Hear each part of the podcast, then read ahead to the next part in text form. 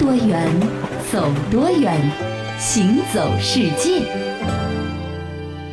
行走世界，大家好，我是一轮。各位好，我是贾云。到了夏天啊，有的时候胃口不太好的时候呢，反而很多人喜欢吃辣的东西。嗯，尤其是这个四川的什么火锅啊、麻辣串串啊，哎呦，我跟你讲，吃宵夜真是火爆的不得了。生津开胃，而且全国各地，嗯你去北京也好，对你来上海也好，是重庆、呃四川的这个成都也好，对到处都是一片红。没错。像现在吃一顿麻辣串串可能要上百块钱，对吧？但是呢，其实麻辣烫刚刚诞生的时候呢，它却是一个非常平民的一个小小的美食。那比如说在这个四川小河帮的一带啊，像自贡啊、内江啊，当时呢那个地方呢是川菜盛行的时代和地区，当然呢也是当地盐业的一个主要产地。那么用来驱魔熬盐呢，要大量使用水牛。那么这个水牛啊，它的牛肉作为经济产物售出之外呢，剩余的牛杂，当地人呢俗称叫做下水。嗯没有用的呢，经常是扔到河里面去、江里面去就废弃了，反而成为了干体力活的这些船夫啊或者船工他们热爱的一种美食了。对，其实啊，说到这个船夫欠工呢，他们应该属于生活在社会这个比较底层的平民老百姓啊，劳动人民。对对，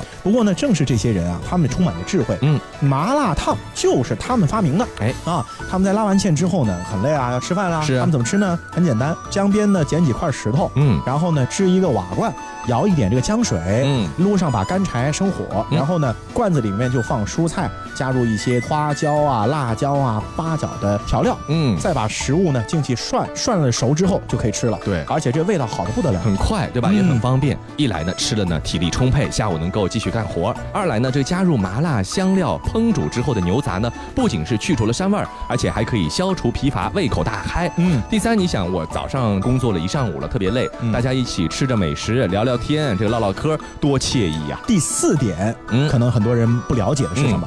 就是动物内脏啊，它的微量元素特别丰富。哦，所以其实也能够让你出汗之后排出去的那些矿物质得到有效的补充。没错，嗯那么后来呢，就是码头上有一些小贩看到这种涮烫的方式呢有利可图，就不再是那些船工纤夫们的专利了。哎我也可以出售给一些过往的一些市民啊、啊游客啊等等。那么就在菜品和炉具上呢进行了一些改造，挑着这个担子边走边吆喝。那江边桥头卖劳力的朋友们呢，便围着担子享用起来。这样呢，麻辣烫就渐渐渐渐的在一些比较普通的民众中呢流行开来了。对，那一直到现在呢，其实麻辣烫菜啊，既是能激发味蕾，又能够驱散烦闷啊，这种小吃呢，在现在的夏日的成都的街头也是广泛的流行的。嗯，其实我觉得是在全国流行。是啊，街头巷尾的这个麻辣烫店呢，也是一种不可或缺的，我觉得现代都市人的一种生活方式。是你很少有人说你没吃过麻辣烫的，嗯对吧？而且啊，在成都孕育生长这么多年的这个麻辣烫，也随着城市的这个变迁呢，现在啊也不是散落在街边的低端小吃摊了。是，他的身份呢，也被镀上了老字号的名头。嗯，主城区黄金地段也有麻辣烫的身影。是而且呢，现在的人们啊，就不说这个叫麻辣烫，哎而改了一个名字，叫什么呢？串串香。没错，那么在成都当地呢，我们看到的很多的串串店呢，往往这个外形呢都差不多，嗯对吧？经营场所呢一般都不大，食柜里呢会整齐的放着几十个品种的竹签儿，每个竹签上都串着当季的美食。你比如说素的有什么呢？像青笋尖啊，还有像豆皮呀、还有像土豆片啊等等。嗯那荤的就更多了，像毛肚啊、鸭肠啊、兔腰啊等等。那每一种的每一串的分量都恰到好处，尝个味道就行了。嗯我一个麻辣烫里面可以放上十几甚至几十种不同的菜品，是那么丰俭随意，各取所需。对，说到麻辣烫啊，嗯最关键的问题呢，其实还是它的这个汤头。是这汤头一定要是在老卤料和各种花椒、辣椒熬制出来之后，味道才香。嗯那么新鲜的食材进去一翻滚啊，绝对就是能够让你感觉到它的这个美味。嗯啊，而且呢，一些经验老道的师傅啊，还会按照不同食材各自的属性，嗯比如说，呃，绿叶菜它不能烫得太久，是它一烫就能吃了。对，内脏呢，其实也不用煮太久，太久就老了。对，但是牛肉片呢，可能要时间长一点啊。是没错就根据这些属性呢，它会烫相应的这个时间。嗯然后在入味之后，放到青花的瓷钵里面去，端到你的面前。所以虽然是都叫串串香，嗯。可是不同师傅烫出来的味道却是差异很大。没错，那其实呢，现在我们在上海的大街小巷看到有一个新的四川的菜品，叫做冒菜。哎，其实这个我觉得理念也差不多，也差不多啊就换了种叫法。没错，那其实呢，冒菜什么叫冒菜呢？成都人经常会有这样的一个说法，说火锅是冒菜的狂欢，嗯而冒菜呢是火锅的的孤单，就是挺文艺的。冒菜其实也就属于小火锅范畴。没错啊那其实呢，冒菜就是一种个人小火锅、嗯啊。我呢吃的东西不会很多，但是呢，我也比较的丰富，对吧？啊而且呢，人吃够了。而且呢，就不是说自己边涮边吃，哎是师傅给你涮好之后呢，你直接吃现成的就行了。对，没错。嗯那么其实传统的冒菜呢，在成都人的眼里呢，是火锅粉加上脑花这两样东西呢是不可或缺的。哦现在呢，你几乎到了成都所有的串串店呢，都会保留冒菜这个菜品，嗯而且每家呢都会有自己的独创秘方。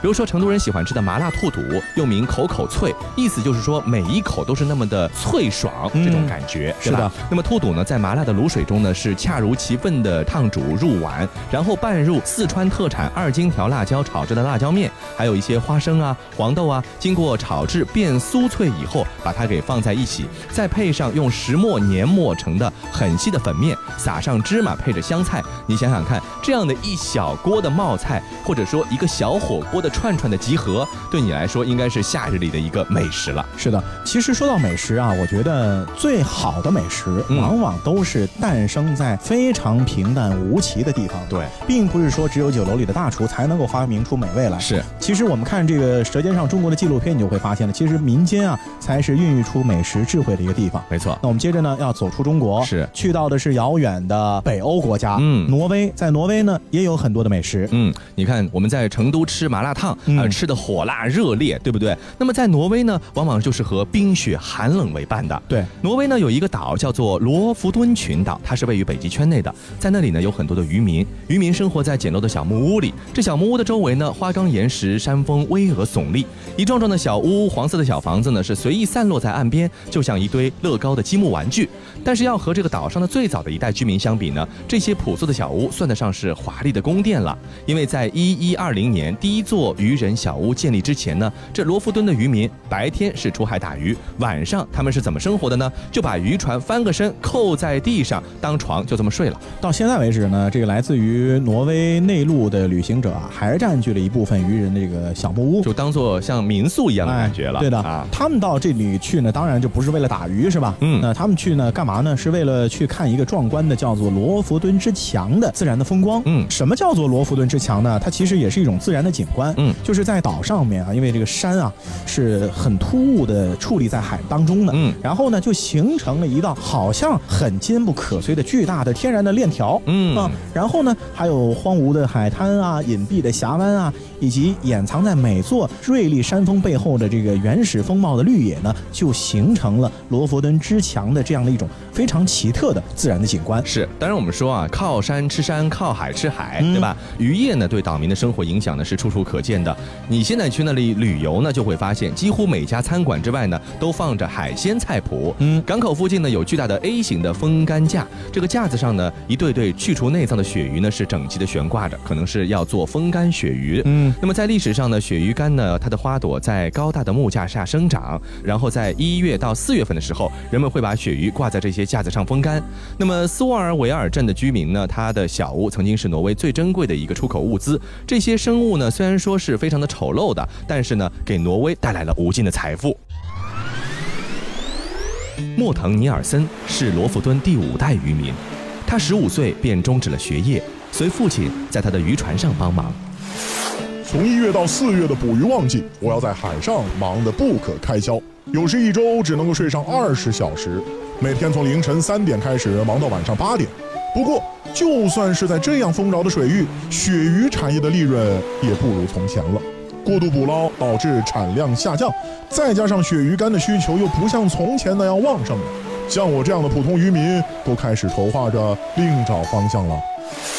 那生活在这里的莫腾呢，并不会整天的和美景作伴，他不是游客啊，他呢要被迫和海水的怒涛和平相处，因为要达到最佳的捕捞点呢，他必须每天驾船穿越这片海域，只有在风平浪静的天气，他才敢带游客到那个地方去参观。你知道吧？在海面上，我感到无比自由。不了解这里的人不喜欢这儿，而我却恰恰相反。我非但不怕大海，而且还学会了敬畏大海。我奶奶从小就这么跟我说，她曾经告诉我，永远别想做大自然的主人，只能靠自己的智慧学会和大自然相处。那么这个莫腾老祖母的智慧呢，或许是源于当地的遥远的渔家传说。嗯他曾经呢告诉莫腾要小心渔人的死神是一个无头人，他他会穿着油布的雨衣，乘着半截破破烂烂的船，逢人溺水呢就出现，就把他给收进去了。我觉得这这现在想这个好像有点瘆得慌。嗯那相比之下呢，有一个关于美人鱼之子的传说，嗯啊，就轻松一点了啊。是这美人鱼之子是什么回事儿呢？就是他和母亲一样，呃，下半身呢是鱼形，嗯是大海之音哦声音的音呢肯定唱歌很好听了。是他呢会带来深海的奥秘，并且啊静静的守护那些听从他忠告的渔人，就是说这属于一个好的神。没错，就是说呢，如果大风大浪，你千万不要贸然出海，哎和这个大自然作对呢是没有好下场是的对吧？那么挪威人呢，他非常喜爱自己的土地，从来没有将自己所拥有的壮观的户外美景视作一种理所当然。所以说，在这个国家呢，制定了很严格的环境政策。夏天的时候，很多的雇主呢都会缩短员工的工作时间。如果你在暮色渐起的时候游览这个群岛呢，你会看到很多很早下班的雇员们，他们在干嘛呢？骑着车或者划着船，或者是步行，享受最后的阳光。为什么？因为他们有极昼极夜现啊，象。对，好不容易易有几天阳光了，得好好享受一下，嗯对吧？那么这些岛屿呢是常年暴露在风雨之中的，热爱户外运动的岛民一年到头呢是比较少有机会享受到一些晴好天气，所以大家都比较的这个人性化，嗯天气好咱们就放假，自己去好好的玩吧。对。那么在这个罗弗敦群岛啊，大海可以说是无处不在的、嗯啊。整个群岛呢只有一条路，嗯就是用一架架的桥梁和堤道将各个岛屿之间呢进行个串联。嗯那么在这条路的每一处的拐弯的地方啊，你全都能够看到海岸的美妙。嗯深深的这个峡湾呢，也使得海水和内陆的河流啊，它是通的。嗯，表面上看起来是巨大宁静的淡水湖泊啊，你细看会发现岸边沿啊挂着随着上涨潮水一起涌来的这个海藻。嗯啊，挺有意思的。这里呢，超自然的风景和天上幻化的北极光啊，也为很多艺术家是提供了无限的创作灵感。所以说啊，罗弗敦群岛面积虽小，但是岛上的这个文艺群体却大的不成比例。嗯，好像特别的哎集中。是。神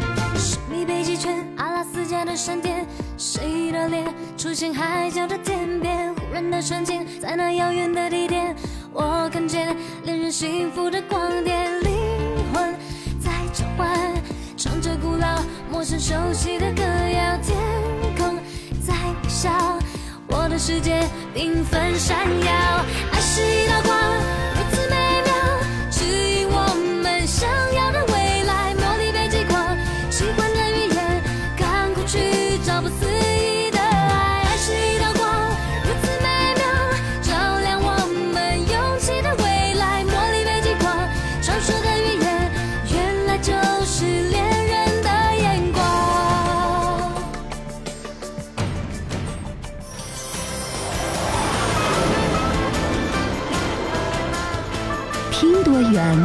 走多远，行走世界。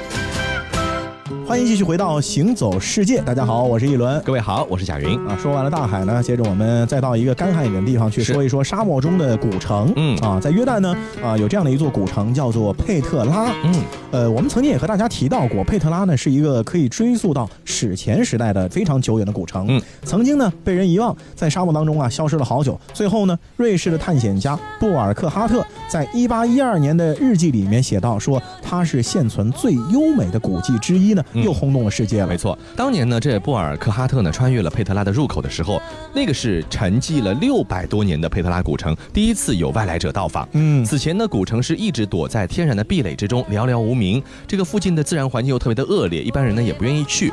十字军东征之后，一直都是不为西方世界所知的，好像它消失了一般。在进入古城的那一刻啊，布尔克哈特呢几乎没有办法在向导面前掩盖自己的这个惊讶之情。嗯，可能虽然是瑞士人，也没见过什么世面，是啊，所以说很震惊，而且啊和他的生活环境完全不一样。对，那随着他和向导两个人啊向山谷深处继续行走呢，这布尔克哈特呢就被眼前的景象是更加震惊的目瞪口呆了。嗯为什么呢？因为那里面有不计其数的古墓和伟岸的圆形剧场，是被凿在岩石之中的。是，短短几个小时啊，他在佩特拉古城的这个探险呢就结束了、嗯啊。但是这座消失之城的秘密却因为这样的一个原因，逐渐的大白于天下了。是的，呃，不过今天呢，佩特拉。古城已经成为了约旦一个非常著名的一个旅游景点了。嗯但是要提醒大家的是，如果你要在这个约旦进行佩特拉古城的环游，一定要注意灼热的天气。天气呢是你的一个大敌，这个时候呢要好好利用古城里丰富的驼兽资源了。驼兽有哪些兽呢？呃，一般年轻的男子呢都会牵着一些驴啊、骡子、马或者骆驼，踩在古城的大街上，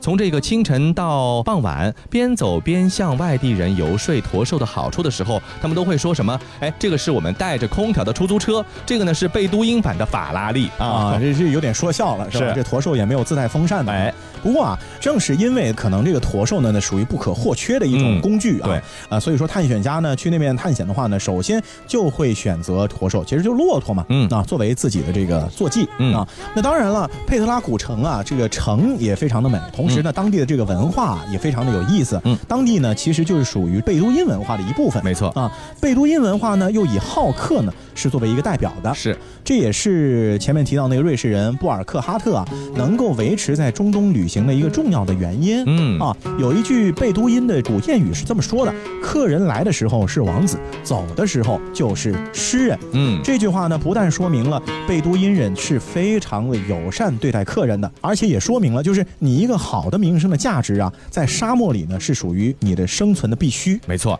那么在贝都因人之前呢，生活着纳巴泰人，最初呢也是沙漠中的一些游牧民族，他们自己呢并没有任何建筑方面的传承。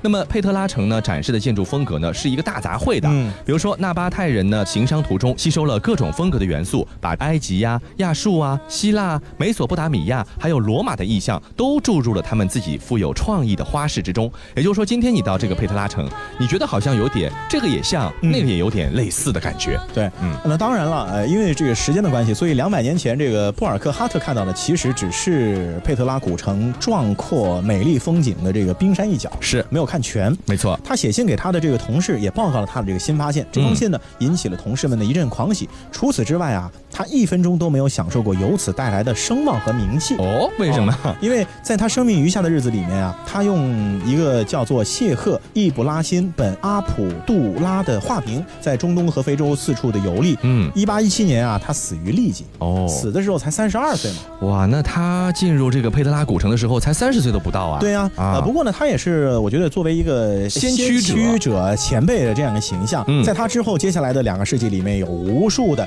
来自全世界各地的探险家、学者和猎奇者呢，就纷纷去到了约旦的这个佩特拉。嗯，寻访古老的故事。但是时至今日呢，关于佩特拉，比如说它山岩上的很多的这个秘密啊，还没有办法解释。对啊，但也正是因为还有很多未解之谜，导致它吸引着越来越多的人的目光和好奇的心。嗯，当然了，这个佩特拉古城呢，神秘归神秘啊，风景好归好，可是呢，我们也没那么多时间啊，去探这么久的时间，是吧？对哎，不过也有一个好的办法，就是能够有这样的一种现代化的设施，嗯就是把全世界各地的一些奇妙的地标啊、嗯啊美景啊，给你放在一个园子里面，融合起来，这就是大型的游乐园嘛。主题公园比。如说，现在这个上海有个迪士尼，迪士尼里面你看各大主题园区呢，其实就是仿造世界各地的风情。嗯比嗯，如说有加勒比海风情的，是的，有这个沙漠风情的，嗯埃及风情的，对是吧？还有这个咱们中华元素等等之类的。去了迪士尼呢，你会感觉其实也就像到世界各地旅游一样。嗯，那么其实，在很多八零后的记忆中呢，唐老鸭、米老鼠呢是伴随着童年的。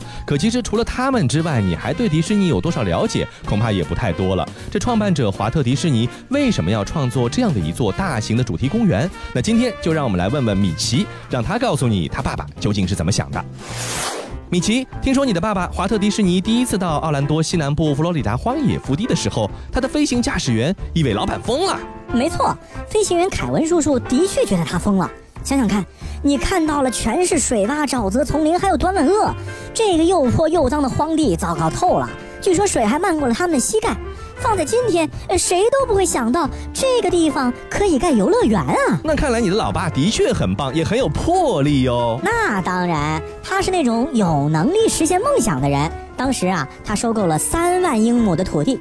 我相信那时候他已经面对着丛林，尽情幻想过乐园的样子了。即便短吻鳄还在沼泽地里对他茫然地吐着泡泡。嗯，哎，那你老爸有没有跟你说过，他为什么要建造这样的一座主题公园？啊、爸爸是一个漫画家，但同时呢，也是一个商人。啊、他自己也曾经见过一些让人失望的公园，那些公园丑陋、脏乱、不安全，嗯人们很难得到快乐。也正因为如此，他才希望创造这个世界还没有但人类又需要的主题公园。他要把快乐做成商品，去卖给消费者。什么什么卖快乐？听上去的确像一个梦啊，但是实践起来，恐怕没那么简单吧？没错。虽然制造和出售快乐体验听起来像个梦，但在背后的运行机制上，它和制造出全世界最好吃的汉堡其实差不多了。嗯，不过我们有自己的称呼来表达这个体系，叫做魔法。哦，你说的魔法我听说过，哎，包括那个仙尘吗？据说啊，这个进入迪士尼乐园的人们都说肩上会落上这个仙尘，从而呢拥有一种神秘的力量。是呀，我们每天都在洒落仙尘。比如迪士尼乐园里面的方向牌是紫红色组合的，和马路上的路标颜色很不一样。为什么呢？因为我们做过实验，发现当很多颜色的旗子放在一起时，人们最容易记住紫色和红色的旗子。撒在耳朵上的仙尘，躲在巡游花车上的一百七十五个喇叭和巡游路线中的三十三个声音感应区上，人们逃不过它的声音。鼻子上也有哦。每天一早八点多，大多数商铺还没有开门的时候。迪士尼的爆米花味道就已经开始冲进你的鼻子里了。哦，我明白了，原来你们说的仙尘其实有着不同的形态，还有不同的功能呢。所以说，仙尘不会出现在财务开支表里，但我们的确用它制造了一场让人多感官、有着快乐体验的秀。嗯，快乐体验是可以长久存在的。很多人来到迪士尼的目的，就是为了以后长久的回味。和讨论它哦，原来是这样。哎，我发现啊，很多游客注意到这样的一个问题，因为你们从来不说自己的工作人员叫做工作人员，而叫做演职人员，这是为什么？你知道迪士尼的员工来面试的第一天会体验到什么吗？什么呀？求职者进入中心的时候啊，摸到的门把手是迪士尼电影《爱丽丝梦游仙境》中那个会发声的把手。真的？啊，不，那当然是仿制的啊。到达接待台之前，需要进入兔子洞，一路上会穿过各种形形状的大厅。天花板上、墙上都是迪士尼动画中的场景。等候室是按照灰姑娘城堡样式建造的，所以我们把面试叫做演员甄选。哇，听上去好特别啊！呃，想到我们公司的面试，呃，那你们是不是一开始就有这样的做法的？倒也不是，这样一种观念其实也是逐渐在迪士尼王国发展出来的。一九八九年，演职人员管理中心成立，我们开始用心塑造求职者和新员工对迪士尼的第一印象，并希望培养大家的表演文化。当然，这需要很专业和标准化的培训，很多细节也在不断调整。两千年，我们深思熟虑之后，才允许男性演职人员留胡须；二零一零年，才允许女性演职人员在穿裙装时可以不穿连裤袜。哦，那这样的看来的话，迪士尼其实就是一个能量场，给人不同的能量。哎，也是一种理想和美好信念的重逢吧。Bingo，你真是太聪明了。我们的宗旨就是为你们人类理清和安抚那些纷繁同时又脆弱的心。而作为一只老鼠，我想我和我的同伴们看重的只有快乐。好的，以上呢就是我们这一期的行走世界，我是贾云，我是一轮，欢迎大家下次继续收听。就像星星落在。